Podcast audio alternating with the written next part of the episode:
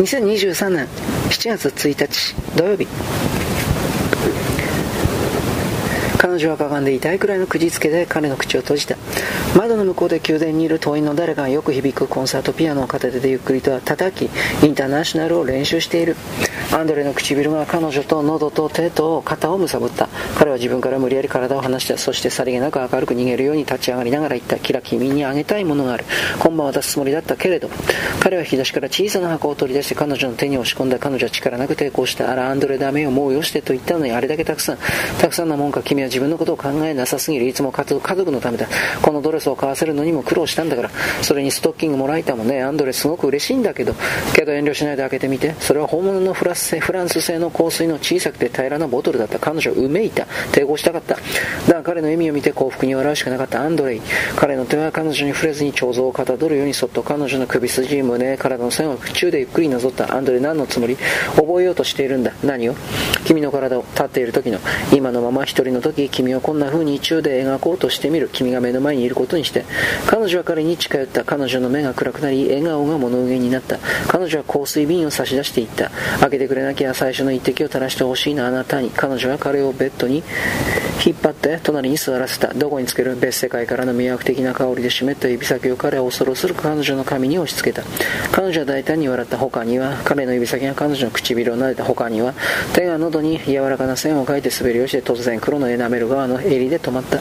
彼は見たまま彼女は襟を引っ張ってドレスのスナップを外した他には彼は唇を胸につけて、え、うめいていた。キラキラ君にいて欲しかったここに今夜彼女は状態をのけずらせ挑発的な容赦のない暗い表情をして低い声で言った。ここにいるわ。今。でもどうしたの？君が嫌ならそれ嫌じゃないわ。だから来たの。そして彼が立ち上がろうとすると彼女は腕で乱暴に彼を座らせた。彼女は囁いた。脱がなくていいわ。時間がないの。彼女の言葉を許すことができた。彼女は身をくねらせてあえぎ目を閉じたまま彼の腕の中にぐったりと頭をうずめて果てた時忘れることができたからだ。自分が彼女に喜びを与えのだ与えたのだと思うと嬉しかった。そして帰りがけに研ぐ地で彼女は不意に振り返りしわくちゃの赤いドレスの上にコートをまとい懇願するような切なく優しい声で次に来る時まで寂しく思わないでね。ねえ私に会えてよかったでしょと小声で言った時何でも許せると思った。彼女は以前コバレンスキー大佐の家であった自分のアパルトマンの階段を駆け上がった。彼女は鍵を開けせっかちに腕時計を見た。かつての応接まではマリーシャ・ラブロワが忙しそうにプリスムの傍らで片手で夜間のスープをかき混ぜ片手で本を持って音読しながら暗記していた。社会階級間の関係はいかなる歴史的過程においても生産の経済手段の分配を基準に考察することができる。キラは彼女のそばに立った。マリーシャ・マルクス理論はどう？彼女は帽子を乱暴に脱ぎ髪を振って大きな声で遮った。タバコ持ってない最後の一本を帰り道で吸ってしまったの。マリーシャはうなずいて顎をドレッサーの方に向けた引き出しの中よ彼女は答えた。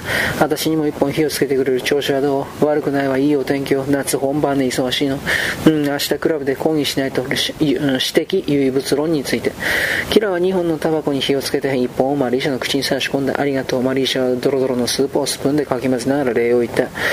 指摘唯物論と麺スープ来客用よ。彼女はいたずらっぽいウインクした。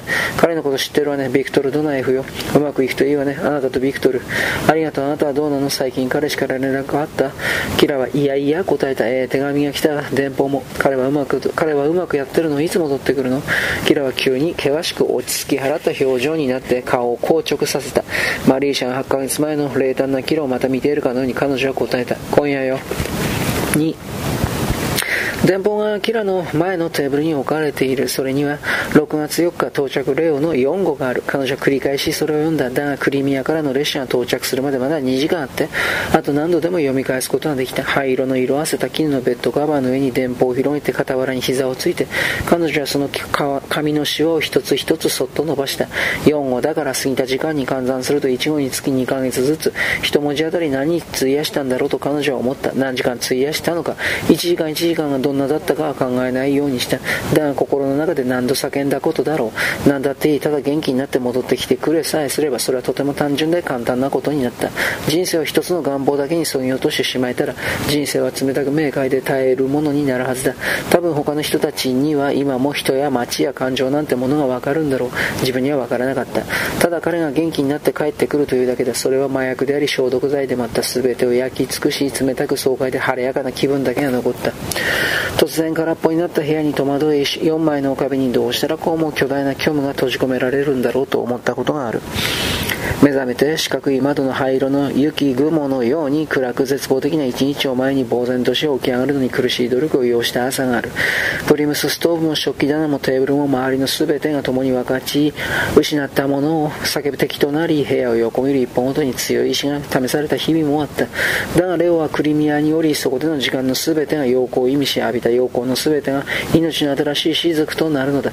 部屋から逃げ出して人混みと喧騒に飛び込み不意に余計に寂しくなって人混みから逃れポケットに手を入れ背中を丸め名状しがたい何かを求めてスズメや明かりの周りの雪を眺めて道をさまよった日々があった。それから家に帰りブルジョーに火をつけてむき出しのテーブルで生煮えの食事を済ませ薄暗い部屋で材木がひび割れる大きな音や棚の上の時計の音窓の向こうで雪を踏みしだくひずめの音を聞きながら途方に暮れて打ちひしがれたことか。だがレオは牛乳を飲み新鮮な光る果汁がほとばしるフルーツを食べていた。レオがいたベッドで他の男の手の感触でホテルからだから逃げようとするかのように頭から毛布をかぶって枕に顔をうずめた夜があっただがレオは海辺のビーチで横たわっており体は小麦色に焼けつつある。突然はっと今初めて気づいたかのように一体自分の体をどうしてしまっているのかと愕然とすることがあった。そして目を閉じた。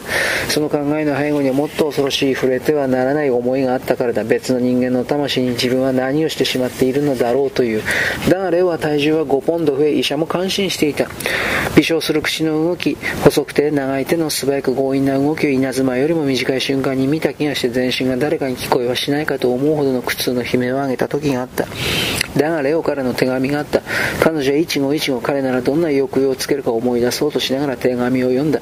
周りに手紙を広げて生き物と言えるように部屋に座って。彼は回復して強くなって命びれをして帰ってくる。その一本の電報のために8ヶ月の間を彼女は生きてきた。